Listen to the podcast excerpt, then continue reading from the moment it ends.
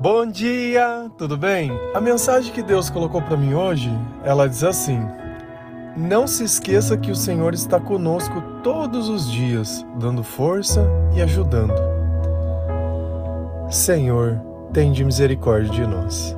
Perdoa, Pai, todos os nossos pecados, livra-nos de todo mal, nos afasta de tudo aquilo que não vem de ti. Nós agradecemos, Senhor, por mais esse dia, pelo alimento, pelas vestes, pela palavra. Aceita, Senhor, essa nossa oração, esse nosso louvor, pois nós te amamos, bendizemos, adoramos. Somente tu é o nosso Deus e em ti confiamos. A presença de Deus nas nossas vidas, ela faz total diferença, principalmente dentro dos nossos sentimentos, pensamentos e comportamentos. Então nós temos uma tendência a agir de uma forma que não é natural nossa, porque dentro da nossa cabeça nós sempre vamos tentar privilegiar os nossos interesses. Mas quando eu começo a amar Deus sobre todas as coisas, sobre todos os meus interesses, eu acabo despertando em mim um sentimento totalmente diferente. Eu acredito que todas as pessoas já devam ter experimentado o sentimento de tristeza, de frustração, de angústia, de ansiedade, de decepção. E também acredito que esse sentimento, ele muitas vezes passa quando nós perdoamos alguém, porque às vezes é alguém que nos fez isso, alguém que disse alguma coisa que nós não merecíamos ouvir e depois de um tempo ela vem e pede desculpa, ou alguém que sempre esteve na nossa vida e depois ele simplesmente não quis mais estar. Então, para cada coisa existe um momento e existe um tempo. Porém, acima de todas essas coisas, quando nós vivemos a nossa vida com um propósito maior, colocando Deus em primeiro lugar, e por Ele estar em primeiro lugar, e essa presença produzir em nós a capacidade de amar, é que nós amamos as pessoas que estão perto. E o problema muitas vezes é que nós queremos inverter isso. Nós queremos amar quem está perto, mas não temos o amor de Deus na nossa vida. Isso sempre acontece de forma desastrosa. Agora, se a gente for lá em Mateus 28, versículo 20, a palavra do Senhor ela diz assim: E lembre-se disto, eu estou com vocês todos os dias, até o fim dos tempos. Olha que promessa que o Senhor faz, que todos os dias ele vai estar conosco até o fim. Quantas pessoas não nos abandonam no meio do caminho? Quantas vezes nós não abandonamos os outros? Porque simplesmente quando deixa de ser interessante, quando eu às vezes vou me perguntar, nossa, o que, que os outros vão pensar de mim? E aí eu acabo cometendo coisas e fazendo coisas. Eu não estou tirando nenhum do teu direito disso. Porque ninguém é obrigado a ficar com ninguém, nem estar com ninguém, nem fazer nada. Você é livre para fazer o que você quiser, do jeito que você quiser. É que cada atitude ela tem uma consequência. Na palavra diz: tudo posso, mas nem tudo me convém.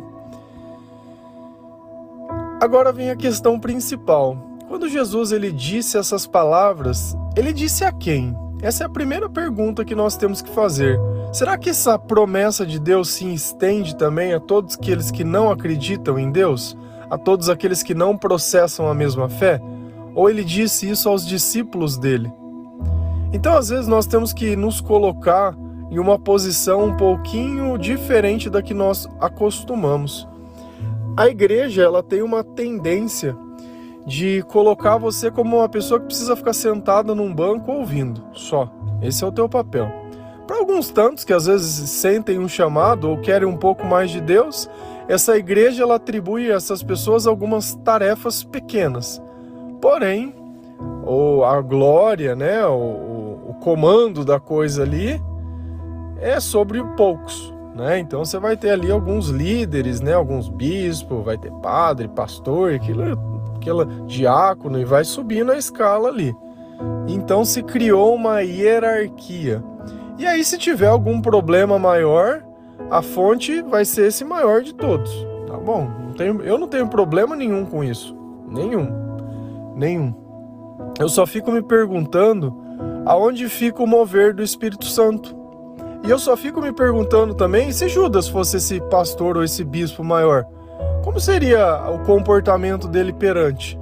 Uma coisa que Jesus ele deixa muito bem clara é que todos nós somos falhos. Todos nós. E não é uma posição de autoridade que dá destaque. A gente viu diversos reis de Israel cometendo diversas barbaridades. Então não tem como a gente simplesmente atribuir a responsabilidade a um homem. Mas nós podemos sim, podemos sim crer que essa presença ela vai estar conosco quando nós começarmos a obedecer a palavra de Deus, quando nós começarmos a testemunhar sobre o que Deus ele tem feito sobre as nossas vidas. Então Jesus ele não é simplesmente algo que eu rotulo sobre evangélico, católico, adventista, isso, aquilo, dízimo, jejum, não. Cristo ele é muito mais. Cristo, nós não podemos olhar ele como um produto, porque ele não é um produto. O Senhor, ele é o meu pastor. O Senhor, ele é o meu guia. O Senhor, ele me chama de amigo. Ele conhece a quantidade de fios de cabelo que eu tenho na minha cabeça. Ele trocaria reinos por mim. O Senhor, ele é aquele que através do batismo, ele me ressuscitou. Porque quando nós vivemos longe de Deus, nós estamos mortos. E aqui vem uma, uma, uma questão muito importante sobre o batismo. Qual é o batismo que vale? Jesus ele foi batizado nas águas, batizado por João Batista. E João não queria, a princípio, é, fazer isso com Jesus. Aliás, diversas pessoas às vezes se recusavam a tratar Jesus como igual. A gente olha isso naquela passagem do lava-pés, que Pedro não queria que ele lavasse os pés dele. Então a gente vai notando que sempre existe uma restrição de trazer Jesus de uma forma que ele pudesse sim receber, entre aspas, alguma coisa de nós. Ele se completa conosco. E aí vem a questão toda. Vamos lá. Mateus 28, versículo 18 e 20. Aqui está a passagem completa. Eu peguei só o final quando eu disse: Lembre-se disso, eu estou com vocês todos os tempos. E aqui está o contexto. Jesus ele tinha ressuscitado, algumas pessoas tinham encontrado ele, os guardas simplesmente começaram a inventar mentiras que eles não tinham ressuscitado. Ele disse: Olha, eu estou indo para Galiléia, eu vou na frente, vocês vão depois. E as mulheres que encontraram voltaram para contar: Olha, nós estamos com medo, mas estamos muito felizes porque aconteceu tudo isso no meio do caminho. E de, alguns deles duvidaram, né? E, e Jesus ele responde dessa forma. Então chegou, Jesus chegou perto deles e disse: Deus me deu todo o poder no céu e na terra. Portanto, vão a todos os povos do mundo e façam com que sejam meus seguidores, batizando esses seguidores em nome do Pai, do Filho e do Espírito Santo e ensinando-os a obedecer tudo o que tenho ordenado a vocês. E aí vem a passagem. E lembre-se disso. Eu estou com vocês todos os dias até o fim dos tempos. Uma coisa que ficou clara: após a ressurreição, Deus ele deu todo o poder no céu e na terra para Jesus Cristo. A palavra nos diz que o nome de Jesus é o nome que está acima de todo nome. Então todo joelho se dobrará e toda língua confessará. E é a Ele que nós devemos pedir qualquer coisa. Por quê? porque é Ele quem está conosco e é a Ele que Deus deu o quê? Todo o poder e toda a força. E nós não precisamos de intercessores. Pode ir direto ao Filho, que Ele vai te receber. E aqui vem o ponto. A igreja tem um costume de batizar as crianças sem que elas tenham consciência do que está acontecendo. Eu não vejo aquilo como um batismo igual de, de João Batista, o batismo que Jesus recebeu. Eu vejo aquilo como uma consagração. Por que, que eu estou falando isso? Olha o que Deus fala. Portanto, vão a todos os povos do mundo e façam que sejam meus seguidores. Tá. Primeiro eu tenho que fazer que eles sejam os seguidores de Jesus. Quem segue Jesus faz o que Jesus faz. Quem segue Jesus pratica o que Jesus ensina. Bom, interessante. E aí olha o que ele fala: batizando esses seguidores. Opa, então, para mim ser batizado, eu tenho que ser seguidor, eu tenho que conhecer, eu tenho que obedecer, eu tenho que ter consciência. E aí, como que é o batismo? O batismo é só isso. Eu te batizo em nome do Pai, do Filho e do Espírito Santo. E olha o que está escrito: ensinando-os a obedecer tudo o que tenho ordenado. Então, o batismo é justamente uma confirmação de que nós temos uma ressurreição no espírito para poder obedecer tudo aquilo que Jesus tem ensinado.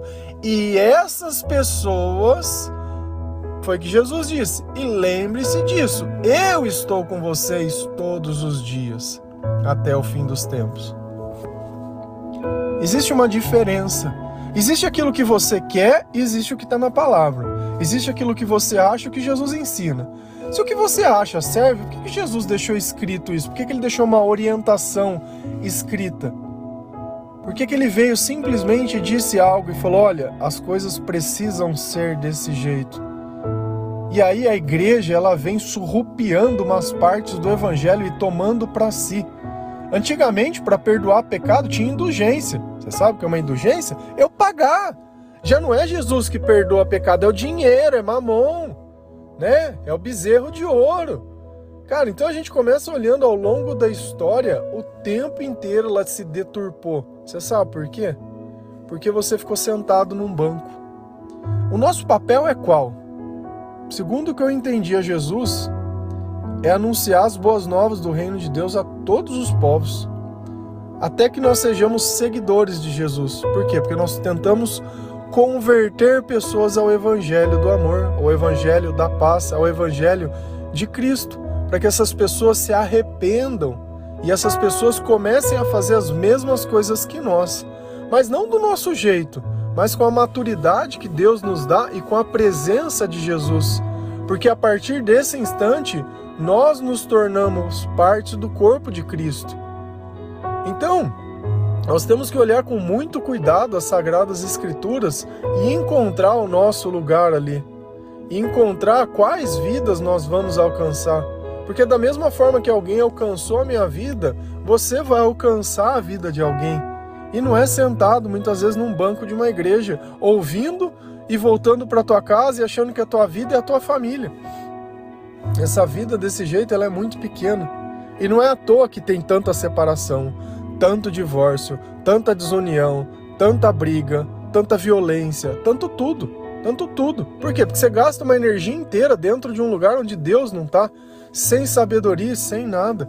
E aí a gente fica problematizando as coisas e romantizando outras coisas, achando que, nossa, essa seria, nossa, porque se fizesse, não, porque se tivesse, não. Cara, uma pessoa que ela tem problema, não é o lugar que ela está, ela vai continuar tendo problema porque ela é o problema. Enquanto Deus ele vem e nos dá uma competência muito maior que nós para que nós possamos fazer coisa que, coisas que antes nós não poderíamos, com eles essas coisas se tornam possíveis. Por quê? Porque ele tem poder. Qualquer poder não, todo o poder. Então nós devemos anunciar isso a todas as pessoas. Deus não te deu um conjunto de amigos? Começa por eles. Ah, mas eu vou chegar e vou impor, vou falar. Não, porque Deus não. Não, você não tem que falar nada. Quando, quando essas pessoas elas notam, notam a mudança na nossa vida, elas percebem que tem alguma coisa diferente e muitas vezes vão te dar a oportunidade de testemunhar. Porque o nosso testemunho ele é muito mais importante do que eu ficar anunciando o evangelho aos quatro ventos. Por quê? Lembra quando o Senhor ele faz a parábola das sementes que caem pelo meio do caminho, como se fossem a palavra de Deus? Que alguns caem no espinho, umas caem em terra boa e produz, outras caem no meio das pedras e cada uma cai em um lugar. E é justamente isso, não adianta a gente só simplesmente jogar a semente, mas tem que achar a terra boa e o nosso testemunho e a nossa vida é a terra boa. Então essa palavra ela tem que cair no meu coração, ela tem que cair nos meus pensamentos. Eu tenho que começar a entender as coisas, que aqueles que não estão com Deus, eles vão tentar tirar Deus de perto de mim. E isso aconteceu ao longo de toda a história. Se você pegar a Bíblia inteira, sempre que nós juntávamos duas pessoas que acreditavam em coisas diferentes, uma para poder agradar a outra, acabava fazendo o que o outro fazia. Enquanto o Senhor, ele muitas vezes ele nos respeita, né? Em termos de vontade, o diabo ele não tem, não tem pudor não. Ele não tem dó, não tem nada. E às vezes a gente fica com dúvidas. E Jesus, quando ele usou essa passagem, era justamente para falar para, olha, aqueles que têm dúvida, eu não vou estar junto, eu estou junto com esse, que fazem pessoas os meus seguidores, pessoas que dedicam as suas vidas a sair um pouco delas. Às vezes você olha o áudio, eu sei que quem já ouviu uma vez e costuma ouvir não, não acha o menor problema por causa do tempo que ele dura. Porque eu acho que 20 minutos para Deus é muito pouco né? Muito pouco, muito pouco. Então, esses 20 minutos é como se nós estivéssemos dividindo as nossas experiências para que durante o resto do dia nós pudéssemos sim fazer coisa diferente na vida de outras pessoas. E olha, como Deus ele transformou a tua vida, né? Como as coisas já têm mudado dentro do teu coração. Se não mudar, elas vão mudar se você continuar persistindo. Então, ele tá te dando coisas que você nunca teve. Você imagina que aí vem o ponto, não por vaidade, tá? Não para falar, ah, eu que. Não, tá? Então, cuidado sempre na razão que nós fazemos as coisas. Mas Imagina que outras pessoas pudessem sentir isso através das tuas palavras, através de você, porque você permitiu que Cristo utilizasse a tua vida, a tua boca, muitas vezes os teus recursos, para que outras vidas pudessem ser alcançadas. E através dessa vida, outras vidas pudessem ser alcançadas. E assim a gente vai indo. Né? Ninguém aqui é, é, é, é doutor, é letrado, é estudado. Não, a gente é da escola do Espírito Santo, aquela que o Senhor, que tem todo o poder, toda a honra e toda a glória, utiliza de nós, meros servos, meros mortais, né, para que a vida de outros também possam ser usadas. E assim a gente vai seguindo essa corrente, tá? E a gente vai fazendo o possível e o impossível graças a Deus. Então, uma coisa que nós nunca podemos esquecer é do Senhor todos os dias de nossa vida. Nós devemos orar todos os dias, a todos os instantes, sempre que o seu sentimento ele mudar, né? Devemos ler a palavra de Deus, uma coisa que incansavelmente todos os dias eu falo, tentando despertar o interesse, porque a gente nem começa e já começa a dar desculpa, né? Então é importante que você crie o hábito diário de ler a palavra de Deus. E aí você vai começar a conseguir atribuir é, o mover de Deus na tua vida e os momentos que Ele está dando força e está te ajudando. Por quê? Porque está todo mundo atrapalhando e está todo mundo contra. Na maior parte do tempo, a gente está levando bola nas costas. Na maior parte do tempo, as coisas vão estar tá sempre tudo contra. Da mesma forma que foi na vida de Jesus, vai ser na nossa vida. Mas isso não quer dizer nada. Por quê? Porque Deus tem poder. Porque Deus ele tem um espírito que nos dá sabedoria. Ele nos dá entendimento, ele antecipa as coisas para que nós estejamos preparados, nós estamos munidos, nós vestimos a armadura do cristão. Então, assim, indiferente do que aconteça, eu não preciso ser como eles. Eu não preciso gritar, eu não preciso xingar, eu não preciso fazer nada. Eu sei que por alguns momentos, às vezes, a gente se sente cansado né? Por quê? Porque é sempre as mesmas coisas acontecendo e as consequências e o prejuízo sempre fica para nós. Mas eu creio em algo maior, que cada vez que Deus me permite, né, viver algo que muitas vezes é injusto, ele me capacita a algo ainda maior.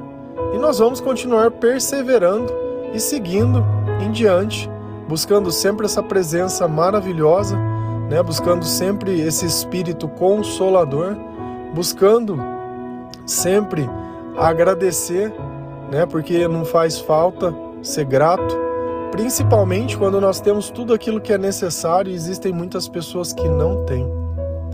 Amém?